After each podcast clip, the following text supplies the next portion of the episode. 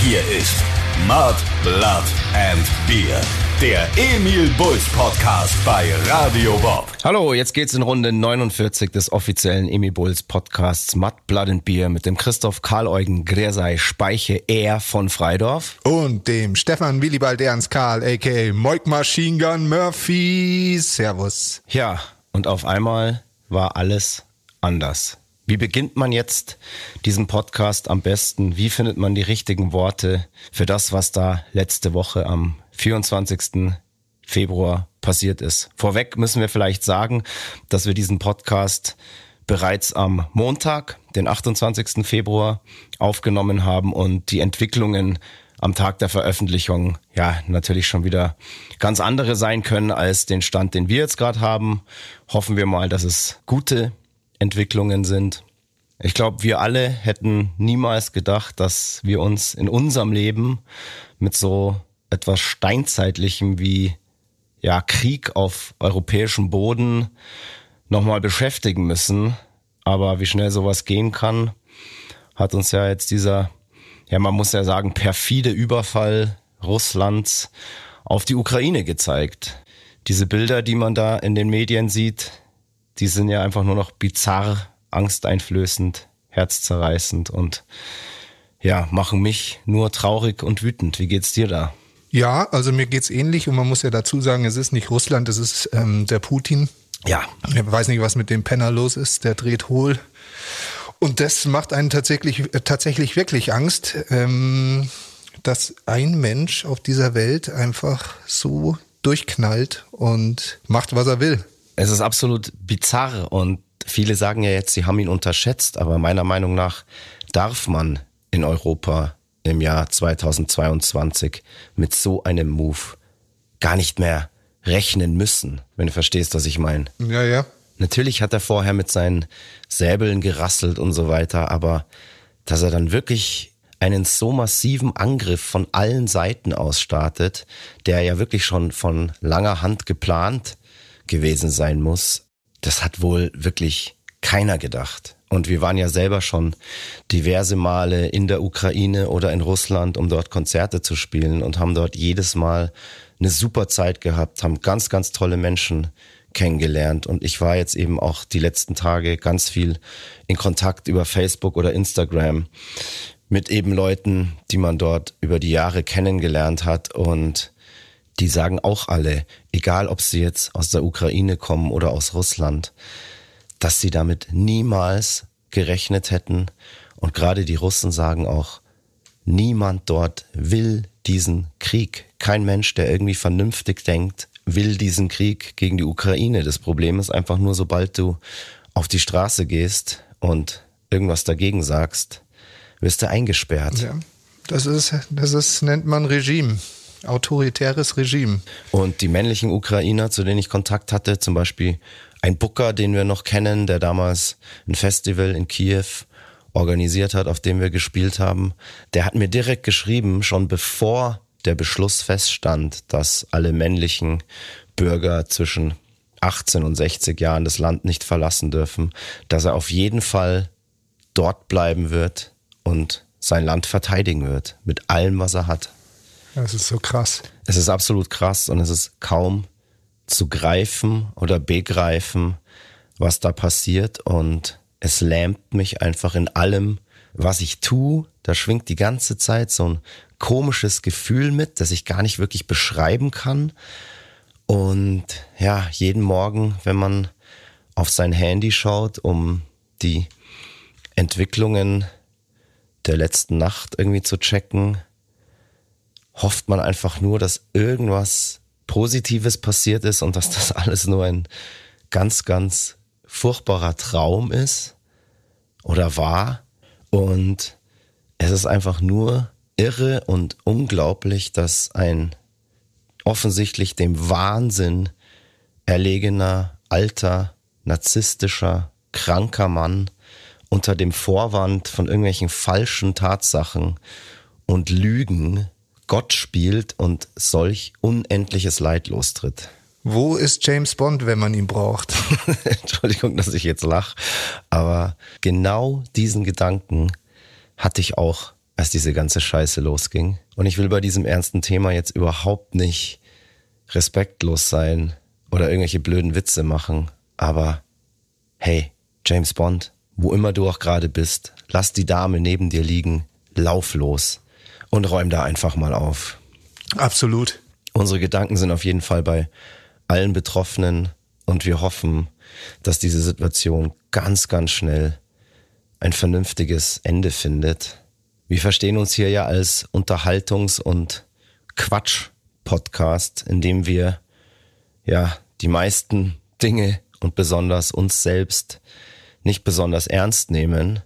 Und deshalb haben wir auch überlegt, ob wir heute diesen Podcast überhaupt in normaler Form, in Anführungszeichen, durchführen sollen. Jetzt haben wir den letzten so mit einem ernsten Thema aufgehört. Und jetzt haben wir dem mit einem ernsten Thema angefangen. Vielleicht sollten wir einfach versuchen, jetzt wieder ein bisschen Heiterkeit in diese schlimme Zeit zu bringen. Und deshalb erzähle ich euch einfach mal, wie es so ist, wenn ich mal zum Friseur gehe. ich war jetzt eigentlich in der kompletten Corona-Phase nur zweimal beim Friseur. Und es war jetzt mal wieder höchste Zeit, weil es weiß ja jeder, wie ich mal zwischendrin schon aussah. Irgendwie völlig zerzaust mit Bart und ähm, langem speckigen Haar. Ja, schön. Und ja, es war wieder an der Zeit, zum Friseur zu gehen. Und ich habe wirklich ähm, hier bei mir ums Eck den allerköstlichsten Friseur. Also wenn jemand mal so wirklich mit Hass frisiert werden will, dann sollte er da hingehen. Hatte keinen Bock auf dich, oder wie? Ich glaube, der hat nie Bock auf irgendjemand. Weil jedes Mal, wenn man an dem Laden vorbeigeht oder hingeht, ist der Laden komplett leer. Also ich habe da noch nie einen anderen Kunden drin gesehen, außer mich selbst. Sicher ein Qualitätsmerkmal. ja, pass auf. Also, es ist eigentlich immer dieselbe Prozedur.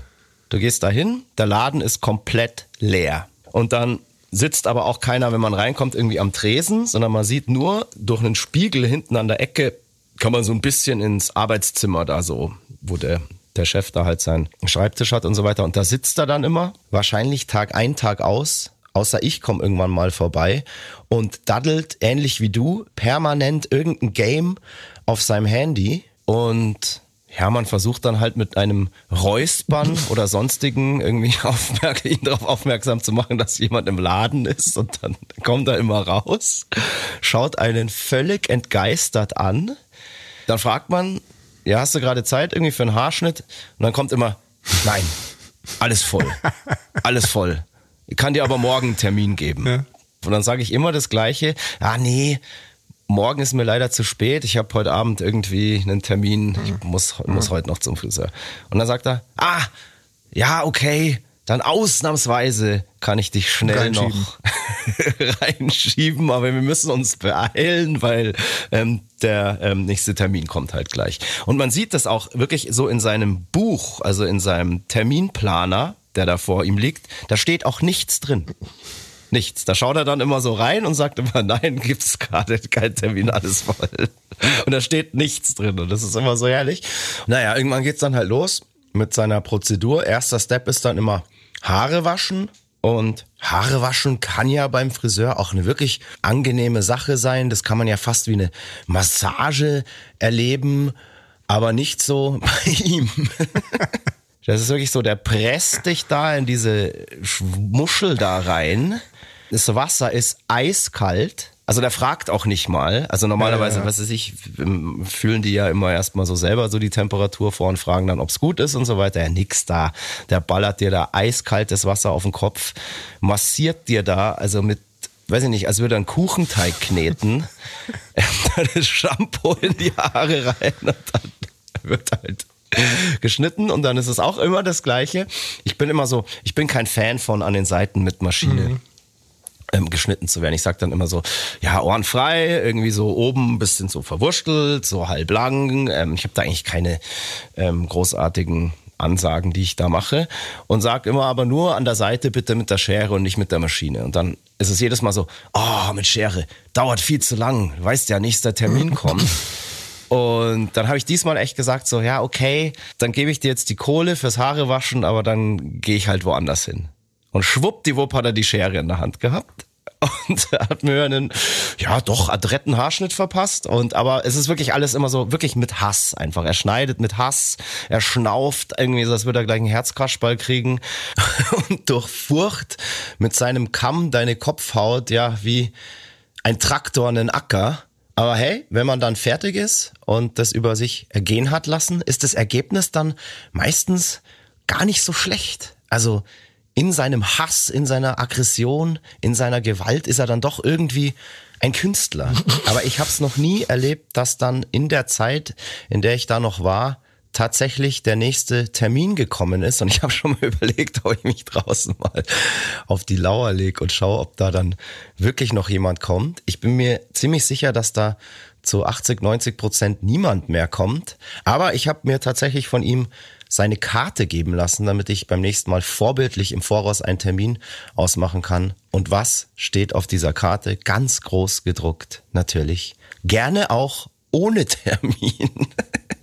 Und ich weiß, wenn ich nächstes Mal hingehe, dann würde er mir wieder sagen, nein, nix frei, aber kannst gerne morgen einen Termin haben. Jetzt fragst du dich wahrscheinlich, warum ich da überhaupt hingehe oder hier die ZuhörerInnen warum ich mir dieses Leid und diese Qual überhaupt antue? Ja, das ist eine sehr, sehr gute Frage, aber mittlerweile habe ich an dieser ganzen Prozedur und an dieser Absurdität fast schon einen Narren gefressen und für mich ist das irgendwie ja, so ein Unterhaltungsprogramm geworden. Aber hey, falls mir jemand in München einen geilen, zärtlichen Friseur oder eine Friseurin ans Herz legen kann, bin ich natürlich auch offen für Neues. Aber ist ja ultra spannend, deine Friseurbesuche so. Also Respekt. ähm, ist bei mir nicht so aufregend, wenn ich zum Friseur gehe. Ich gehe nämlich in New York Haircut. Ja. Mache ich ein bisschen Werbung hier ums Eck. Aha. Geht mal ohne Termin hin. Ja. Und da ist die, die, das Haarewaschen tatsächlich wie eine Massage. Und da bin ich nach zehn Minuten wieder draußen und ziehe wieder meinen Deckel auf. Ja, stimmt, deine Frisur sieht man eigentlich selten, gell? Ja, auf der Bühne habe ich meistens keine Mütze auf. Also die Leute, die den Podcast hören, die kennen eigentlich meine Haare. Nur du halt nicht. Doch. Ja, ja, du ich weiß, dass du, du hast die Haare deiner Mutter. Ich habe die Haare meiner Mutter, richtig. genau, das sagt auch Antonio Banderas in dem Film Four Rooms zu seinem Sohn, dass er ihm wie so ein Pflug den Kamm durch die Haare zieht und das Kind schon völlige Schmerzen hat. Du hast die Haare deiner Mutter. Geile Szene, geile Szene. Ja, und du hast definitiv auch die Haare deiner Mutter. Ein, ein Schnittlauch-ähnliches äh, Gewächs, was da aus dem Kopf rauskommt. Ohne jegliches Volumen. Aber der Max, das freundliche Kerlchen, unser Merchandiser und Tourleiter aus vergangenen Jahren, der hat sich ja immer um deine Haare beneidet. Ja, weil der Vogel halt immer seine Haare geglättet hat. Und ich, ja, bei stimmt, mir ist ein genau. Glätteisen einfach so. Keine Ahnung. Wie wenn man Sand in die Sahara schüttet. Aber der Max, der kleine Emo, der hätte mit deinen Haaren in der Scene auf jeden Fall noch mehr Respekt und Anerkennung erlangt. Ich versuche jetzt schon die ganze Zeit irgendwie, dass du jetzt den Bogen spannst, ja. weil ich es natürlich nicht selber aussprechen kann, dass ich Geburtstag hatte. Ach so, ja, du hattest Geburtstag. Das war tatsächlich ein Highlight, ähm, dann, weil du äh, eine Geburtstagsfeier gemacht hast. Ja, Mann, ich habe es tatsächlich gewagt, eine Party zu feiern. Und ja. zwar hatte ich am 18. Februar Geburtstag und am 17. Februar wurden ja die ganzen ähm, Beschränkungen im privaten Bereich aufgehoben. Also sprich, man durfte sich wieder oder man darf sich jetzt wieder mit so vielen Leuten, wie man will, privat treffen. Und ich habe mir dann echt kurzfristig gedacht, so, hey komm, jetzt, go for it. Go for it. Und habe ganz spontan eine Party gestartet und wir haben bei uns im Studio gefeiert. Und es war sehr, sehr aufregend, weil ich natürlich nach der langen Zeit, oder ich feiere ja eh relativ selten meinen Geburtstag, aber dieses Jahr irgendwie muss es irgendwie sein. Ich habe es irgendwie gespürt. Und ja, da habe ich dann unser Studio schön hergerichtet und das war erstmal sehr, sehr schön, dieser Tag, weil ich war da so am, am Herrichten, aufgebaut habe ich und habe so die Chipsteller, wie so bei einem schönen Kindergeburtstag eigentlich habe ich das da eingerichtet. Und hab natürlich, wie wie es immer bei mir zu Hause auch ist, bei mir läuft den ganzen Tag natürlich Radio Bob, denn an meine Ohren lasse ich nur Radio Bob, genauso wie du wahrscheinlich. Nur. Und ich habe da gerade so rumgewurstelt und alles schön gemacht, so das Bier in den Kühlschrank einsortiert. Und dann wurde mir auf einmal direkt aus dem Radio persönlich zum Geburtstag gratuliert. What? Das hast du Ja. gar nicht erzählt. Ja, krass, gell? Aber ich erzähl's ja jetzt. Und ich muss echt sagen, ich bin in dem Moment auch wirklich regelrecht erschrocken, weil die Situation war so komisch. Wann passiert sowas mal schon, dass du da so deinen eigenen Namen und Geburtstagsgrüße aus dem Radio hörst? Bist du rot geworden? Ja, ungefähr so rot wie meine Nase vom Schnaps am Tag danach war. Aber vielen, vielen Dank an dieser Stelle für diese Ehre, die mir da zuteil wurde, weil das war definitiv das erste Mal in meinem Leben, dass mir live aus dem Radio zum Geburtstag gratuliert wurde und ich habe es in dem Moment auch wirklich noch gehört. Das ist krass. Das war wirklich geil, ja. Also nicht so wie bei mir. Mir wird ja ständig aus dem Radio zum Geburtstag gratuliert, aber ich höre es halt nie. Du hörst es halt nie, genau. Ja, auf allen Sendern. Auf allen Sendern der Welt. Weltweit, ja. Ja, und dann, ähm, ja, sagen wir mal so, die Party kann man sich jetzt vorstellen wie eine ähm, klassische Privatparty. Ich habe, ähm, ja, viele Leute aus unserer Crew waren dabei, die Band war dabei und sonst noch allerhand Freunde, die natürlich nach dieser ganzen Zeit ultra feierwütig waren. Und ich war sehr, sehr überrascht, weil die Leute trotz dieser kurzen, ähm, dieser kurzen Vorlaufzeit so spontan waren und mich sehr, sehr reich beschenkt haben. Ich habe überhaupt Also nicht das damit ist gerechnet. für mich unverständlich, dass du reich beschenkt wirst. Du hast nur Schleimer als Freunde. Nee, also ich war völlig entzückt. Ich meine, die Leute kennen mich ja. Ich habe sehr, sehr viel Alkohol bekommen. Obwohl du gerade nicht, eigentlich nicht wirklich trinkst. Das ist mir auf der Party dann auch irgendwann zum Verhängnis geworden, komme ich aber später noch drauf. Wie gesagt, die Leute kennen mich ja, haben mir sehr, sehr viel Alkohol geschenkt und ich muss sagen, es hat sich wohl rumgesprochen mittlerweile, dass ich auf gute Rotweine stehe oder überhaupt auf guten Wein. Und da hat sich wirklich der ein oder andere nicht lumpen lassen, muss ich da mal sagen. Ich habe da Weine bekommen, hoi, hoi, hoi. So, vielen, vielen Dank. Ich wusste gar nicht, dass ich so wohlhabende Freunde habe. Tja. Oder vielleicht bezahlen wir unsere Crew einfach zu gut. Also, ich war jedenfalls perplex. Ich habe aber natürlich auch nicht nur Alkohol geschenkt bekommen, sondern auch sehr absurde Sachen. Was ich auch total geil fand, wenn man sich echt da, da hat man echt gemerkt, die Leute haben sich auf die kurze Zeit echt noch Gedanken gemacht. Und ich habe zum Beispiel ein Potti-Piano bekommen. Was ist das denn? Ja, was stellst du dir da drunter vor? Ein Potti-Piano. Ja. Ein Piano, was man an einem iPod anschließen kann. Nee, das ist ein Klovorleger, mit dem ich, während ich mein Geschäft verrichte, mit den Füßen Klavier spielen kann. Da ist so eine Klaviertastatur drauf, eine Oktave und du kannst, so wie ich es immer schon gemacht habe, beim Scheißen, kann ich meine Hits schreiben. Geil, oder? Ja. Was es eigentlich alles gibt. Ich hoffe, es bringt was. Und ich glaube aber, das Absurdeste, was ich bekommen habe, und es ist wahrscheinlich auch das Absurdeste, was ich jemals in meinem Leben zum Geburtstag bekommen habe. Und du wirst dich drauf freuen. Es Oh wird Gott. mir völlig neue künstlerische Möglichkeiten eröffnen. Ich habe nämlich einen Jodelkurs geschenkt bekommen.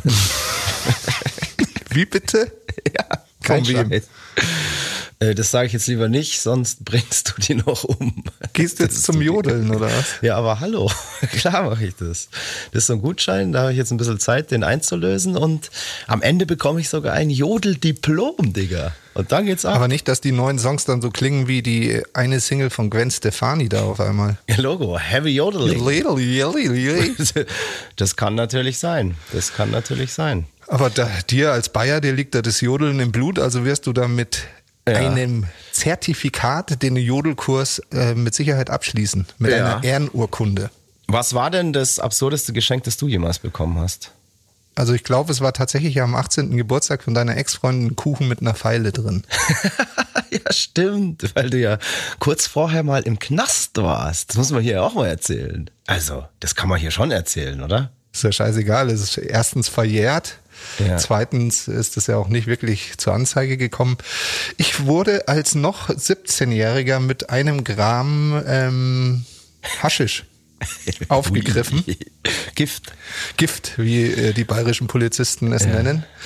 Und ähm, als Erziehungsmaßnahme haben sie mich dann, glaube ich, so eine halbe Stunde oder Stunde in so eine Zelle gesperrt. Naja, da macht dieser Pfeilenkuchen natürlich Sinn. Geile Symbolik. Ähm, ja. Aber hast du damals, hast du da gekifft so wirklich? Oder war ich habe nie wirklich nie, gekifft. Gell? Aber ja. ich weiß auch noch, wie es war. Das war ja mein Problem. Weil ähm, an dem Freitag war ich noch in der Schule, da war ich noch Schüler. Und ähm, die Woche drauf ist meine Klasse auf Klassenfahrt gefahren. Und ich wollte wegen meinem 18. Geburtstag nicht mitfahren, weil ich meine Klasse eher so semi attraktiv fand mhm. und habe gesagt, ich feiere lieber äh, meinen 18. Geburtstag daheim mit meinen Freunden und habe äh, diese Klassenfahrt nicht mitgemacht. Und dann hat ein Kumpel aus meiner Klasse gemeint, so ja, schade, dass du nicht mitfährst, aber hier für deinen Geburtstag ein Gramm Gras. okay. Und ich so, cool, danke, in meine Hosentasche gestopft und hab's halt voll vergessen, ja. weil ich halt in meinem Leben noch nie wirklich Gras besessen habe. Und ähm, wir wurden halt dann allgemeine Verkehrskontrolle, weiß gar nicht mehr warum, aber weil das halt so in München ist, da wird man halt mal kontrolliert. Und dann meinte der Polizist, machen Sie mal die Taschen leer. Und ich, ich denke mir so, ja, super, greif in die Tasche und dann ist es mir schon gekommen, oh scheiße, jetzt gibt's Ärger.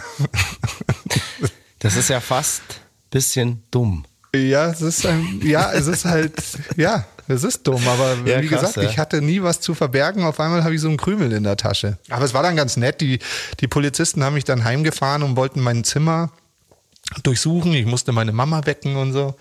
War dann, glaube ich, schon drei Uhr nachts oder irgendwas. Oh, je, je. Die Mutter fand es nicht so lustig, aber mittlerweile lacht sie auch drüber. Ähm, auf jeden Fall haben die dann mein, du hast es ja erwähnt, ich habe ja im Keller gehaust, dieses äh, Zimmer gesehen und und gemeint, sie haben keinen Bock, sie fahren jetzt einen Schichtwechsel. so. Ja, schau. Da hat sich's doch mal gelohnt, dass wir in deinem Zimmer jeden Tag eigentlich Party gefeiert haben. Ja, absolut. Sie haben dann noch gesagt, so ja, aber hier die Schilder und Baulampen, die bringst du mal in der Nacht zurück zu einer Baustelle. Ich so, okay. Den Kaugummiautomat. Nee, den haben, haben sie, den Gott sei Dank nicht gesehen.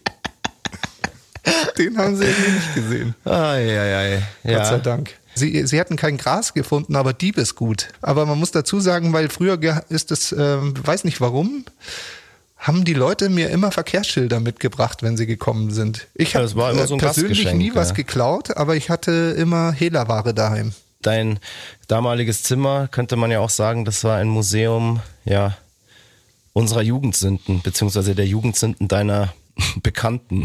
Ja, da gehörst du schon dazu, mein Freund. Ich habe da nie was mitgebracht. Doch, du hast doch mal das Umleitungsschild mitgebracht. Nein. Und, hey Mike, ich habe dir ein neues Snowboard gekauft. Niemals habe ich sowas gemacht. Ja, ja. Niemals. Höchstens habe ich das selbst geschenkt bekommen und konnte es dann halt nicht mehr gebrauchen und habe es weiter verschenkt. das hat am Flohmarkt erworben, gell? Hast du schon mal was Absurdes zum Geburtstag geschenkt? Ähm, ja, Fische. Oh. Also, das klingt jetzt nicht so absurd, wie es ist, aber das will ich eigentlich auch nicht erzählen, aber Fische. Oh Gott. Die Zierfische. Wenn du dich erinnerst. Ja, ja, ja, scheiße, ich, sonst hätte ich jetzt gar nicht gefragt. Krass, dass dir das jetzt wie aus der Pistole geschossen einfällt. Wir waren jung, beziehungsweise ihr wart jung. Ich hatte damit nichts zu tun. Nichts. ja, ich würde sagen, wir kürzen an dieser Stelle mal ab und lassen unsere ZuhörerInnen auf eine Reise ihrer eigenen Fantasie gehen. Wir haben ja schon mal gesagt, die richtig krassen Geschichten heben wir uns dann für unser Buch auf, für die Emil Bulls Biografie in Buchform. Ja, ich glaube, das Absurdeste, was ich mal verschenkt habe, war ein Geschenk an den Bocco. Und zwar war das eine riesige, glaube ich, 1,5 Liter Maggi-Flasche ähm, mit einem Riesenbataillon Lasagneplatten. Ja, das war ja sein Lieblingsessen. Genau, weil der Bocco früher drauf geschworen hat, wenn er einen Fressflash bekommen hat, dass rohe Lasagneplatten garniert mit Maggi das Allergeilste sind. Und er hat da aus einschlägigen Reihen sogar Zuspruch bekommen. Das ist so widerlich. Ich kann es dir gar nicht sagen, wie ätzend ich das finde. Deswegen hat er wahrscheinlich auch so feste, tolle Zähne. Wahrscheinlich, ja. Weil er immer schön reingeknuspert hat. ja, genau. So wie der Biber aus der Zahnpasta-Werbung von früher.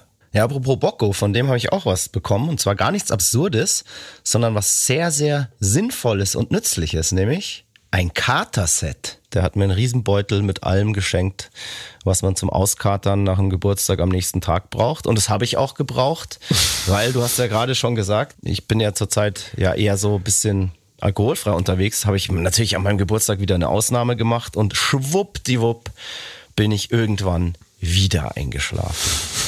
Das gefällt mir ganz gut, dass dir das jetzt immer passiert. Das schützt mich ein bisschen. Ich hoffe, das in der wird Zukunft. jetzt, wird jetzt nicht zur Regel.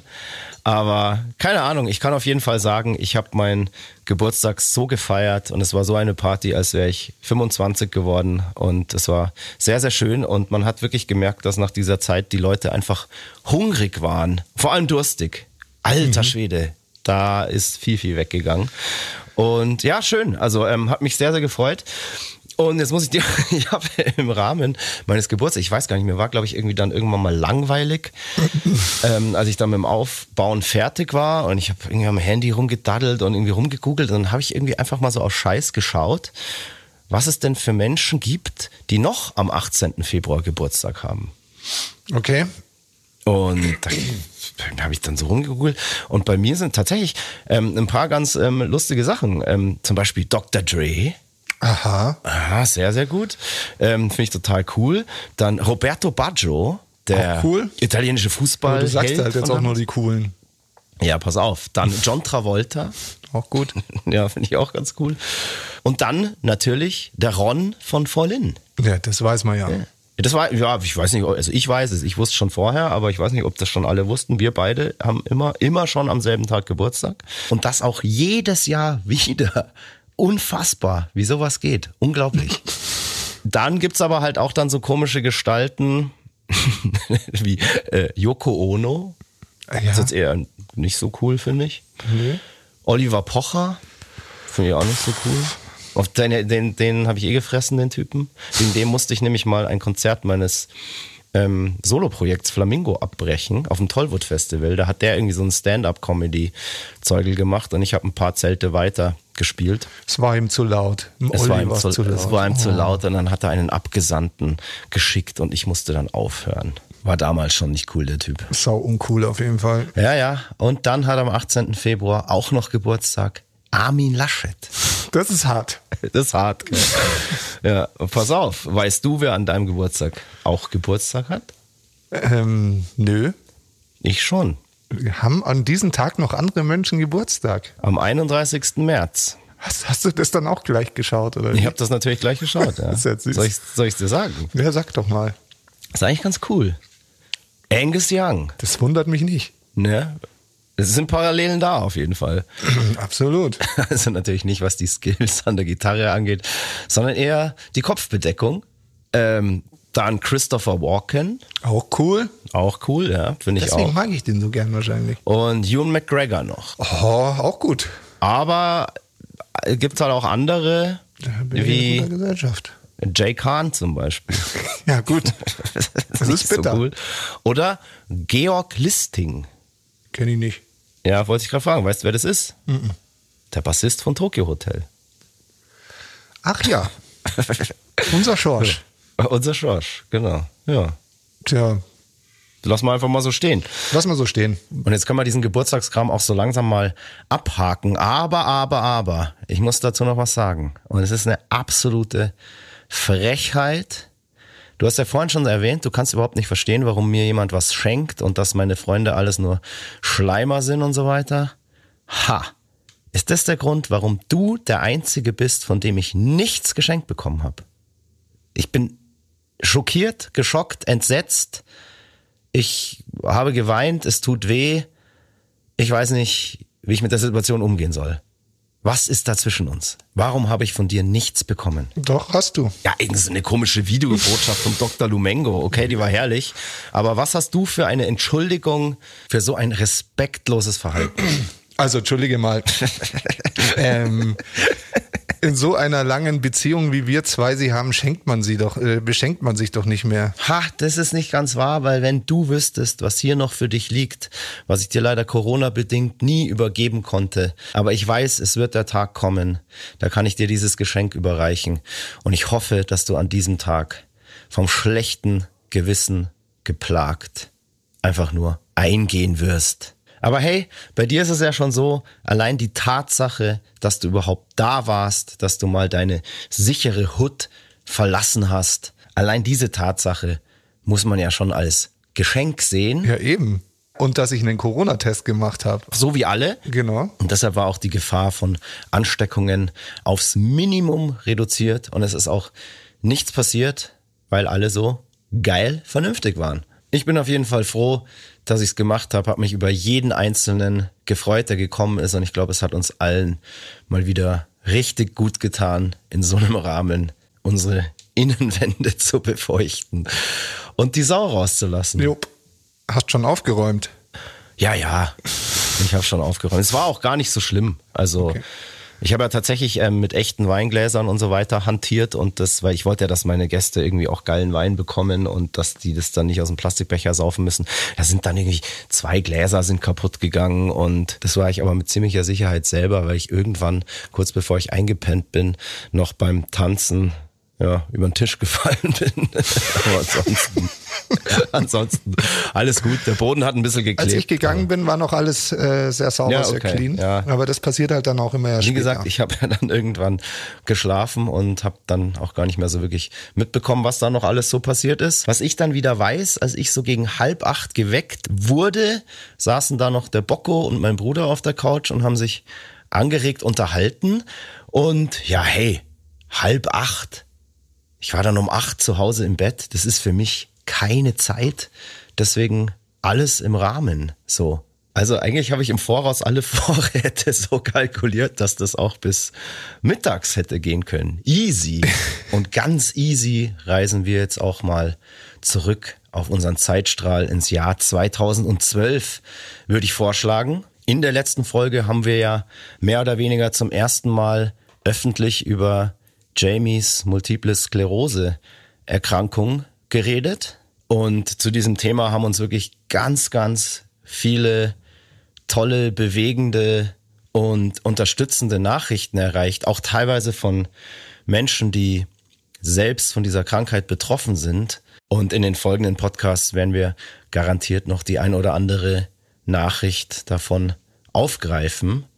Jamie hat also im Jahr 2012, ziemlich zu Beginn der Festivalsaison, seine Diagnose MS, Multiple Sklerose, bekommen.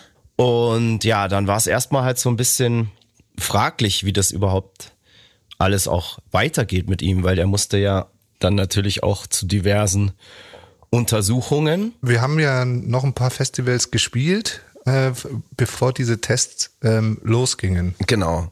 Auch verrückte Sachen da, dieses Dresden-Ding zum Beispiel, Campusfest. Dresden Campus Festival. Ja. ja, da haben wir zusammen, ich erinnere mich noch mit Glasperlenspiel. Die waren Headliner, ja. Die waren Headliner und wir haben irgendwann mal so, weiß nicht, am, am frühen Abend haben wir da gespielt 18, und wir waren da, 19 glaube ich, auch mit, so. mit, mit, mit Abstand die härteste Band. Und das Absurde dort war, da gab es wohl irgend so einen Hauptsponsor. Und der hat sich den kompletten Bereich vor der Bühne, also so den Festivalgänger kennen das, also so den Bereich im ersten Wellenbrecher, hat der sich irgendwie für seine VIPs reserviert. Und da hieß es, dass da bis abends, also bis zum Headliner, niemand rein darf. Also es hätte bedeutet, dass wir, wenn wir da spielen, erstmal vor 30 Meter leerer Fläche Ja. spielen. Und unsere Fans dann sozusagen oder die Leute, die uns sehen wollten, ja erst nach dem ersten Wellenbrecher irgendwie stehen dürfen. Und wir haben dann dem Veranstalter ganz klar gesagt, so hey, nee, das fällt komplett aus. Entweder die Leute dürfen bei uns schon da vorne rein oder wir sagen das Ganze ab, weil das macht ja einfach keinen Sinn. Da hat ja keiner irgendwie einen Spaß und so. Und der Veranstalter war da ja auch sehr, sehr cool und hat uns da auch voll verstanden und dann eben nochmal mit diesem komischen, ich weiß gar nicht mehr, wer da der Hauptsponsor war, wahrscheinlich irgendwie Sparkasse, keine Ahnung. Also eine wirklich völlig absurde Schnapsidee, die die da hatten. Und ja, dann wurde das zum Glück noch so geregelt, dass die Leute, die uns sehen wollten, auch da in diesen ersten Wellenbrecher rein durften. Und das war dann eine richtig fetzige Show. Das war eine fetzige Show, Ja, da ging es richtig ab. Das war richtig Habe cool. ich gute ja. Erinnerungen Absolut. dran. Ja, absolut. Gute Erinnerungen auch in dem Jahr, war dann kurz drauf. In Wien haben wir da zum ersten Mal auf dem Donauinselfest gespielt. Das war ein Highlight, ja.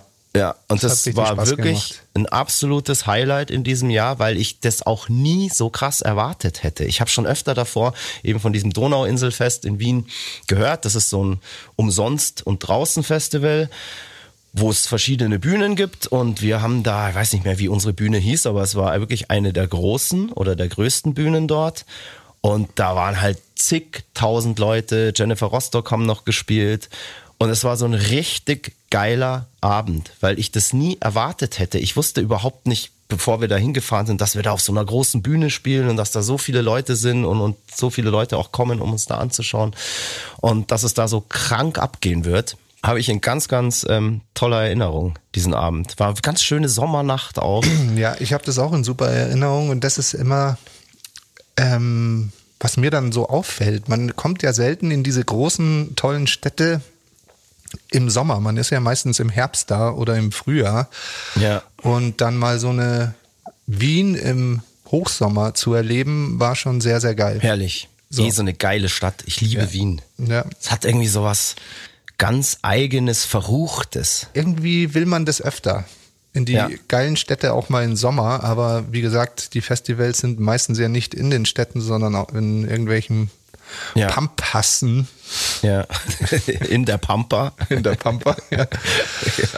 Und das war richtig geil. Also hat äh, sehr viel Spaß gemacht. Ja.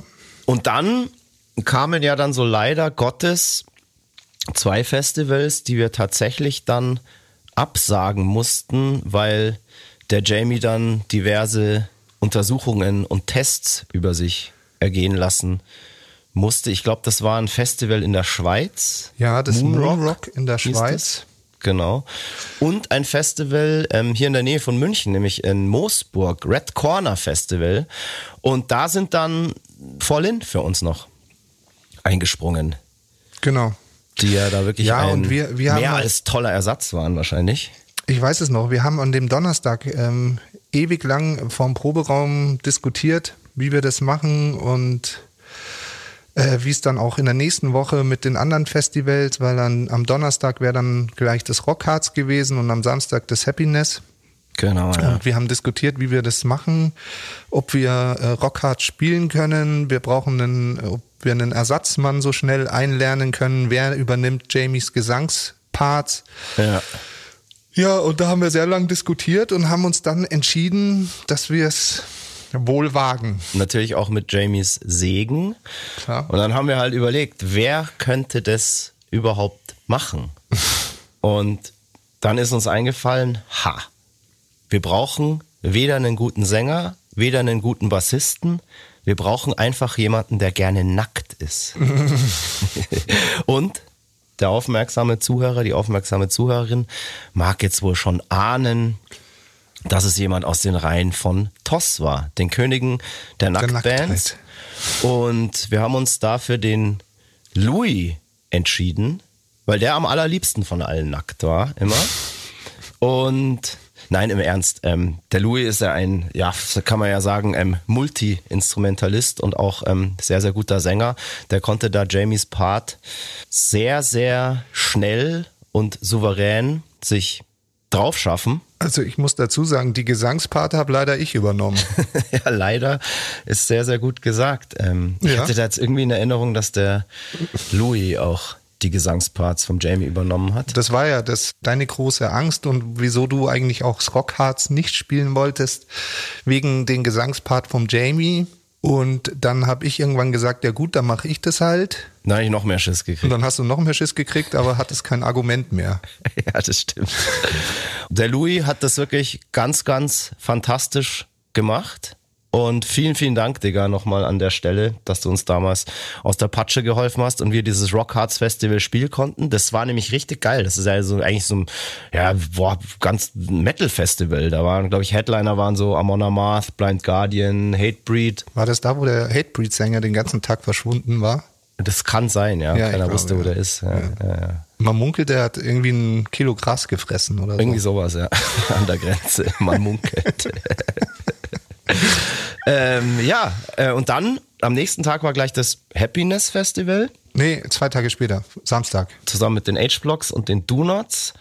Und da war der Jamie dann aber wieder am Start. Da war er wieder am Start. Er, er hatte halt diese ganzen Untersuchungen und ähm, verstehe ich auch in der Situation, dass er da jeden Termin äh, annimmt, den er bekommt. Natürlich. Oder bekommen hat, natürlich. Und am Wochenende war er dann wieder ähm, am Start, ja. Habe ja gerade schon gesagt, Happiness Festival mit den H-Blocks, den Do-Nots und dem Jamie wieder im Boot. Und das war richtiger Abriss. Ja, es war noch auf dem alten Gelände. Genau, auf dem alten Gelände. Das war nur, das war völlig irre. Da weiß ich auch, dass da bei unserer Show einfach, das war, huiuiui.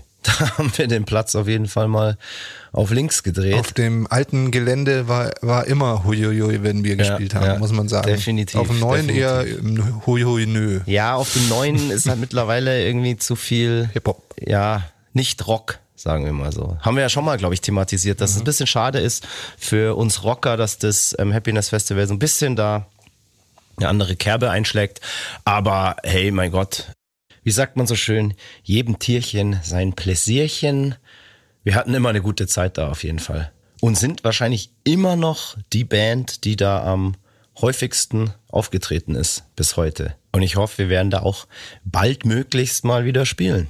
Dann ging's irgendwann in der Festivalsaison noch zu einem oh, Worst-of-Erlebnis, glaube ich, aller Festivals. Und Ah, zwar weiß, das was du meinst. Devil's Side Festival in Oberhausen vor der Turbinenhalle. Auf dem Parkplatz vor der Auf Turbinenhalle. dem Parkplatz. Eigentlich ein mega geiles Line-Up. Äh, hier Danko Jones, ähm, In Flames und wirklich richtig, richtig fette Bands waren da gebucht. Wir haben irgendwann nachmittags gespielt. Es war ein schöner Tag. Parkplatz da war so ein bisschen staubig und so weiter. Und ich habe irgendwie so, weil das ist eigentlich eine, eine gute Gegend für uns so. Man kriegt schnell Feedback von den Leuten, ja. Und die Leute waren total lahm. ja. Und ich habe mir dann irgendwann so beim zweiten Song gedacht, hey, das kann doch nicht sein irgendwie so. Also normalerweise die Leute reißen hier alles ab, wenn wir hier irgendwo spielen. Was ist denn heute los? Und dann dachte ich, ja, es ist ihnen vielleicht ein bisschen zu heiß. Dann habe ich aber irgendwie gemerkt, so beim dritten Song, dass die die ganze Zeit irgendwie lauter, lauter und es ist irgendwie zu leise rufen. Und dann habe ich halt noch die Ansage gemacht, so in Richtung unseren Tontechniker. Da war damals, glaube ich, der Timo dabei. So, hey Timo, mach mal lauter oder hab die Leute dazu aufgefordert, dass sie alle rufen Timo lauter, Timo lauter. Dann hat halt die ganze Menge Timo lauter, Timo lauter skandiert und ich habe nur den Timo hinten gesehen, wie er da in seinem FOH-Türmchen steht und nur so mit den Achseln gezuckt hat und völlig ratlos war, irgendwas gestikuliert hat. Und dann hat sich eben nach unserer Show rausgestellt, dass der Timo nicht lauter machen durfte, weil wohl im letzten Moment ist dem Veranstalter noch ein, ja, eine Lautstärkebegrenzung, eine offizielle von der Gemeinde ins Haus geflattert, weil da hinten irgend so ein Architektenbüro oder sowas war, Nee, es die war doch ein Callcenter, oder? oder ein Callcenter ich glaube, es war ein Callcenter. die da eben eine Verfügung erwirkt haben, dass man da nur mit ähm, 89 dB Also weniger wie in der Schweiz erlaubt ist. Genau, und jeder, der sich da jetzt nicht auskennt, ähm, also 89 dB, das ist ungefähr so, wie wenn man sich an einem Esstisch zusammen ein bisschen lauter unterhält. So, und einer mal lauter lacht, dann hast du auch gleich 89 dB. Also da, das hat mit Rock'n'Roll überhaupt nichts zu tun und es macht auch keinen Spaß. Und wir haben das eben dann nach der Show erfahren und waren dann natürlich auch stinksauer, weil uns das vorher halt nicht gesagt wurde. Und ähm, dann war halt klar, warum das Publikum auch so lame war, weil, keine Ahnung, also bei Zimmerlautstärke Emi Bulls hören, ja, muss jetzt auch nicht sein. Und das war dann tatsächlich so, wir haben ja dann auch uns andere Bands noch angeschaut und als Danko Jones dann dran waren, haben Danko Jones, die wussten das dann tatsächlich schon vorher und haben dann auch Ansagen auf der Bühne gemacht, dass das halt total scheiße ist und dass das eigentlich überhaupt nicht geht. Und die haben dann tatsächlich auch, glaube ich, so nach vier oder fünf Songs haben die abgebrochen, Ja. weil sie einfach gemerkt haben, es macht keinen Sinn. Ähm, In Flames haben dann als Headliner zwar noch gespielt, das haben wir uns ja auch noch angeschaut, mhm. aber das war völlig eigentlich fast schon lächerlich, weil In Flames haben ja viel so Pyrozeug und so weiter und da war dieses ganze Pyrozeug natürlich zehnmal so laut wie die Mucke. Und die Leute standen zu dem Zeitpunkt eigentlich nur noch in so Gruppen da und haben sich irgendwie unterhalten, als würden sie jetzt auf irgendeinem Volksfest sein und die Bands sind irgendwie nur noch so, ja, so Beiwerk. War schade, sehr, sehr schade. Also schade für den Veranstalter halt auch in erster Linie, weil ähm, das wäre sicher ein richtig geiles Festival sonst gewesen. Ja, absolut. So. Am nächsten Tag sind wir dann zum ersten Mal äh, zum äh, Serengeti Festival. Und schon wieder mit den H-Blocks. Ja, das war geil. Die haben den Frühshoppen übernommen. Genau, da haben die H-Blocks so einen Slot gehabt, ich glaube um, um 12 Uhr mittags, ja. Und haben da so eine Frühshoppen-Show gespielt, die auch echt schon krass Absolut. besucht war. Und da ging es auch richtig ab. Unsere Show war dann auch irgendwann nachmittags auch total geil. Super Festival da. Sehr sympathisch, nur ähm, gab es da eine lustige Anekdote, weil der Max, und der damals, also das freundliche Kerlchen, der zu der Zeit unser Tourmanager schon war, der hat dann erzählt, dass er irgendwann mal zur Abrechnung gegangen ist zum Veranstalter ins Produktionsbüro und die dann gesagt haben so, ah ja, cool, ähm, ihr könnt gerne ja noch da bleiben, aber die Emil Bulls sollen bei uns halt ausnahmsweise mal nichts kaputt machen.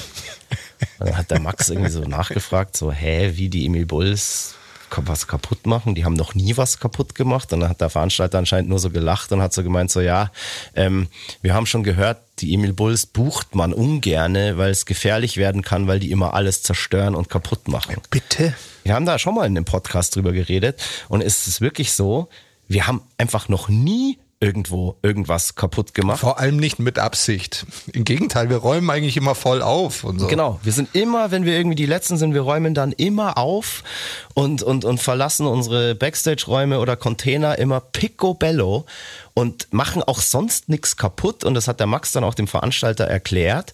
Und der Veranstalter hat dann irgendwie gemeint, ach so, ja, okay, krass. Ähm, man munkelt wohl in der Branche, so, oder es gibt Gerüchte, dass wir so harte ähm, ja, Rocker sind und Zerstörer sind, was totaler Bullshit ist. Und glücklicherweise hat der Veranstalter uns auch geglaubt und er hat äh, gesehen, dass wir ganz, ganz handzahme Bürschall sind, weil wir wurden dann ja wieder eingeladen, paar Jahre später. Ja, leider zum letzten dann. Aber da kommen wir dann dazu, wenn es soweit ist. Und jetzt muss ich ja. kurz fragen, haben wir bei diesem Serengeti diese legendäre Torte gekriegt nee, oder bei diesem? Zweiten? Weil ich weiß das ganz genau, weil ich mit der jungen Dame, die diese Torte für uns gebacken hat, ähm, mhm. gefühlt 20 Kilometer zu ihrem Auto gelaufen bin und wieder zurück. Genau, um eine 20 Kilo schwere ja, Torte. Das ist auch schwer. Doppelstocktorte. Zum Festivalgelände zu tragen. Im, Im Oceanic-Style war die. Genau, die muss nämlich wirklich ähm, explizit hier erwähnt werden. Es ist ja öfter so, dass man von Konzertbesuchern, Fans und so weiter mal als Band Backwerk geschenkt bekommt oder irgendwas geschenkt bekommt. Und da gab es wirklich eine Torte, das war einfach nur noch crazy.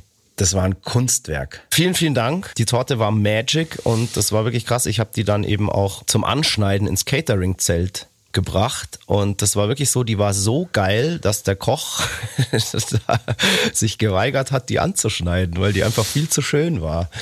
Und wir haben dann gesagt, hey, Augen zu und durch.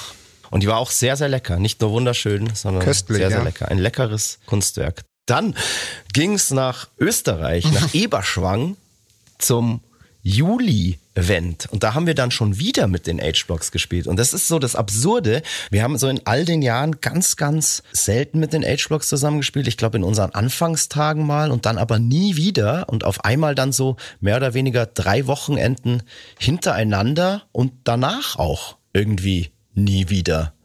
Ganz komisch. Bei der Show hatte ich äh, beim Soundcheck ultra Probleme, dass irgendwie mein Monitorpult abgeraucht. Ähm, die Show war dann, glaube ich, doch ganz solide, aber es, der Changeover hat ewig gedauert. Aber eigentlich war das Legendäre dann bei dieser Juli-Event-Show in Eberschwang mit den H-Blocks zusammen die Aftershow-Party. Ja. Und zwar hatten wir ja so neben den H-Blocks ähm, unseren Backstage-Bereich und der war nur mit so einem Bauzaun und Folie abgetrennt.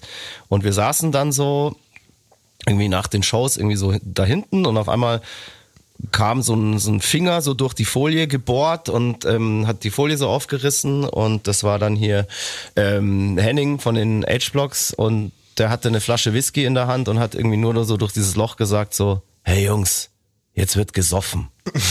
und wollte mit uns durch dieses Loch äh, so anprosten. Dann haben wir aber gleich gesagt so, ja jetzt komm, komm rüber, wir haben hier noch eine Flasche. Und dann kam er rüber und ähm, es war ein sehr, sehr witziger Abend und man hat sich viele Anekdoten erzählt. Man kannte sich ja eigentlich persönlich bis dato gar Nee, nicht, nicht so so wirklich. Und es war, ja, es wollte nicht aufhören und es wurde immer rauschiger. Und als es dann mal irgendwie darum ging, auch mal ins Hotel zu fahren, ja, wer ist dann trotzdem da geblieben? Natürlich ich. so. Wie immer halt. Die Edgeblocks sind dann auch irgendwann gefahren und ich habe mir dann gedacht, so, boah, jetzt irgendwie mich drum zu kümmern, ins Hotel noch zu fahren, das ist mir jetzt viel zu blöd. Ich leg mich einfach in den Sprinter. Ich hatte zum Glück den Sprinterschlüssel und äh, natürlich auch noch meinen Hotelzimmerschlüssel. Und ich habe dann im Sprinter gepennt und ihr seid in der Früh gekommen und wir sind nach Hause gefahren und alles cool. Nichts cool. Ich habe gesagt, Christoph, hast du den Schlüssel noch? Genau, und ich dachte, ich habe den Schlüssel halt irgendwie nicht mehr. Und ich hatte den auch äh, dann nicht in meiner Hosentasche und so weiter, weil der ist mir wohl im Schlaf aus meiner Hosentasche gefallen und irgendwo auf dem Sprinterboden verloren gegangen sozusagen. Und dann war es natürlich so, was passiert. Das Hotel checkt halt, dass ein Schlüssel fehlt und das, ja, haben sie halt zurückverfolgt, welche Band diesen Schlüssel hatte. Dann hat sich das Hotel, glaube ich, einen Tag später gemeldet und hat gemeint so, oh, da fehlt ein Schlüssel und wir müssen die Schließanlage auswechseln, das kostet irgendwie 30.000 Euro und wo ist dieser fucking Schlüssel? Und es war dann irgendwie natürlich klar, dass das der Schlüssel ist, den ich da hatte. Und ja, der Leihsprinter war natürlich schon abgegeben. Und ich habe dann nur kombiniert und habe gesagt so, hey Jungs, ja, wenn ich den noch bei mir hatte im Auto, dann ist der mir wahrscheinlich, während ich gepennt habe, irgendwie aus der Tasche gefallen und ja, liegt halt irgendwo in dem Sprinter. Dann hat, haben wir die Autovermietung angerufen, dann haben die in dem Sprinter nachgeschaut, haben da nichts mehr gefunden. Und dann haben wir die echt so weit gebracht, dass sie echt nochmal den Müll durchsuchen vor Ort bei der Autovermietung und in diesem Müll haben sie dann tatsächlich diesen Hotelzimmerschlüssel aus Eberschwang gefunden. Habe ich Glück gehabt und bin deswegen jetzt auch nicht 30.000 Euro ärmer. Hätte das eine Versicherung übernommen? Glaube ich nicht. Wahrscheinlich. Wahrscheinlich. Dummheit übernehmen sie meistens nicht. Es war höhere Gewalt. Natürlich, was sonst? Außerdem war ich ja ähm, alkoholisiert und dadurch Ja, unzurechnungsfähig. das stimmt. Dann kam dieser Punkt, haben wir auch, glaube ich, auch schon mal in der Radiosendung oder so erzählt. Wir sind mal für Paddle of Mud eingesprungen. Und zwar auf dem Trebur Ja. Open Air. Da sollten wir eigentlich nicht spielen, aber Paddle of Mud haben dann, wie hast du es neulich so schön gesagt, aus medikamentösen Gründen. dann mussten die absagen. Wir sind eingesprungen und ich habe einen Flyer von diesem Festival gesehen. Weißt du, auf was für einer Bühne wir da gespielt haben? Ja. Auf der Radio Bob Bühne. Ah, auf der Radio. Damals Bob-Bühne. 2012 schon. Ja, und dann hat es noch zehn Jahre gedauert, bis sie mal Naja, nicht um die zehn. Ecke gekommen sind, die Vögel. Liebe Grüße. Genau. Liebe Grüße. Macht Spaß. Aber vielleicht war da Bob Bobson noch nicht. Da war Bob Bobson noch nicht so An der Macht. im Game. Dann ein ganz, ganz wichtiges Festival in diesem Jahr, das Open Flair in Eschwege. Oh. Und da haben wir doch diesen Warm-up-Abend gemacht auf der Seebühne. Am Donnerstag, ja. Genau, mit KIZ zusammen. War aber auch schon zum zweiten Mal. Aber die Bühne ist ja mittlerweile viel, viel größer geworden. Früher war das ja nur Ähm, so ein Wagen. Genau, Red so, so ein Red Bull Bus und jetzt dann jetzt so in diesem Jahr war es dann eine richtig fette Open Air Bühne Absolut. und das war dann am Vortag, also bevor das Festival wirklich losging auf dem auf der Main Area, haben wir dort eben mit KIZ das Festival eröffnet. Und Ruskaya. Ah ja, und Ruskaya, genau. Und man munkelt, dieses Konzert gehört zu deinen absoluten Favorites Absolut. aller Zeiten. Absolut. Warum? Warum? Ich glaube, dass ähm, man, also ich weiß gar nicht, ob meine Erwartungen hoch waren oder nicht. Ähm, aber dieses, wir, das war für uns damals auch was ganz Besonderes, im, während der Festivalsaison mit dem Nightliner zu fahren. Und Ja. wir waren mit dem Nightliner da und es war ein schöner Tag. Und dann war irgendwie die Stimmung gut und es waren so arsch viele Leute da. Ja, das war brutal. Und die Show war einfach äh, krass. Also wenn ich mich daran erinnere, war das so die krasseste Show, die, also von meinem Gefühl her, die wir je gespielt haben. Zu, bis zu diesem Zeitpunkt natürlich. War definitiv legendär, ja. Und ähm, ich glaube, es lag auch ein bisschen daran, dass dieser Platz auch nicht ähm, für so viele Leute ausgeleuchtet war, sage ich mal. Ja. Also ähm, man hat gedacht, man spielt vor 100.000 Leuten, obwohl es wahrscheinlich 10 waren. Ich, ich würde mal sagen, das waren schon so 15. Ja, es waren, es waren Arsch viele auf jeden Fall. Und, Ja. Aber dadurch, dass es eben hinten so dunkel war, hat man halt Ja. gedacht, es ist ein Meer von Menschen. Und die, die Show war so intensiv und, wir, und, es, Mhm. ich, und ich glaube auch, dass wir sehr, sehr gut waren. Mhm. Sehr, sehr gut, äh, also ich vor allem. Mal wieder astrein abgeliefert. Mhm. Ähm, und das klingt jetzt ein bisschen gemein, aber als wir dann vor der Zugabe so von der Bühne sind, waren so die Sani-Zelte voll mit verletzten Leuten.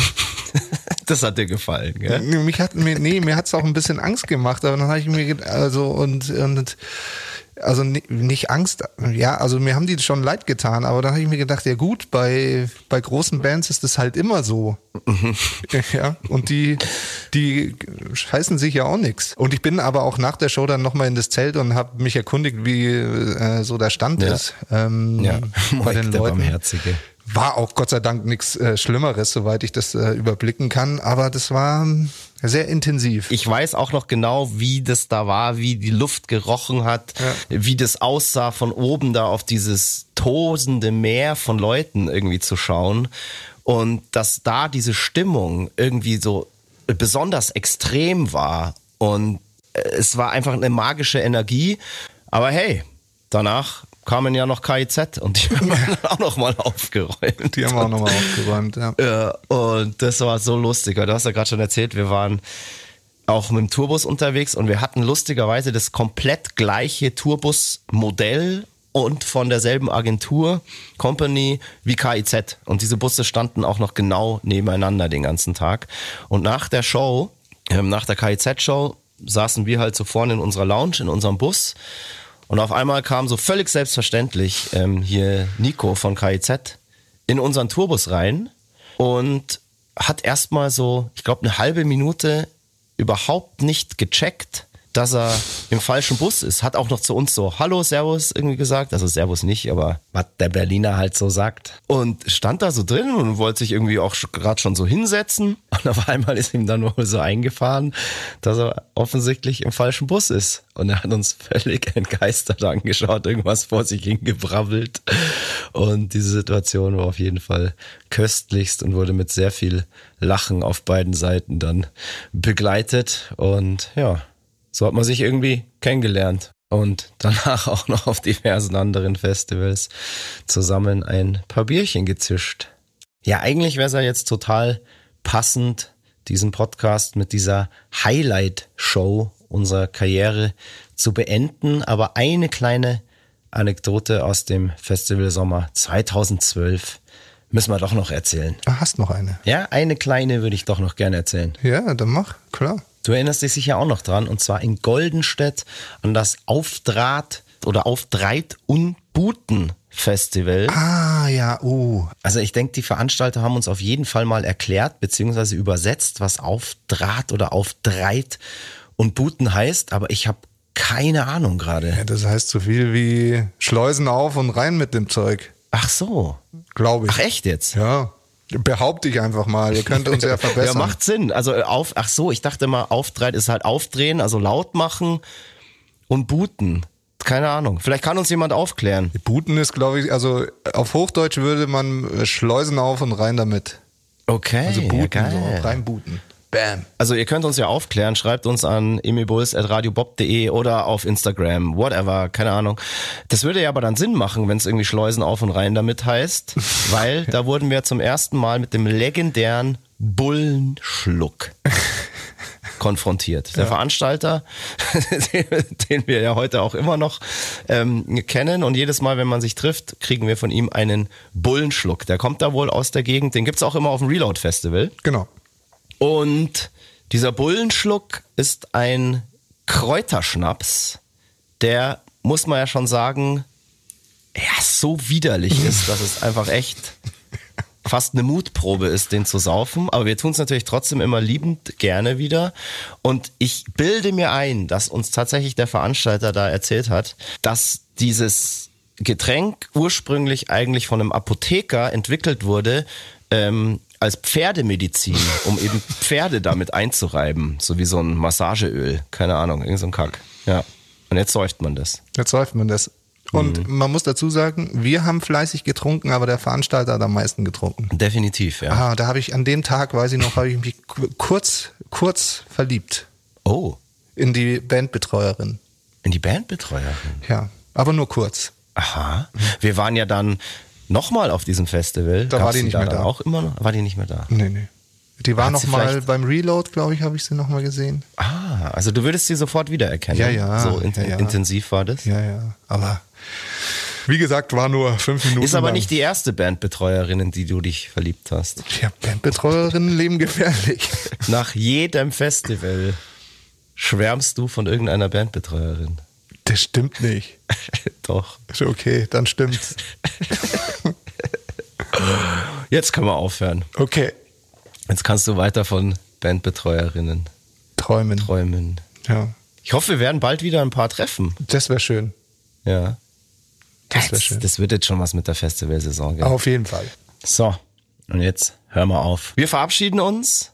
Tschüss sagen der Christoph, Karl Eugen, Griersei Speiche, er von Freidorf. Und der Stefan Willibald Ernst Karl, a.k.a. Moik Machine Gun Murphy. Alles Gute, passt aufeinander auf. Wir hören uns wieder in zwei Wochen.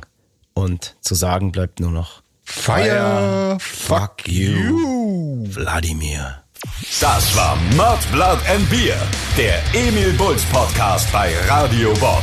Mehr davon jederzeit auf radiobob.de und in der MyBob App für euer Smartphone. Radio Bob, Deutschlands Rockradio.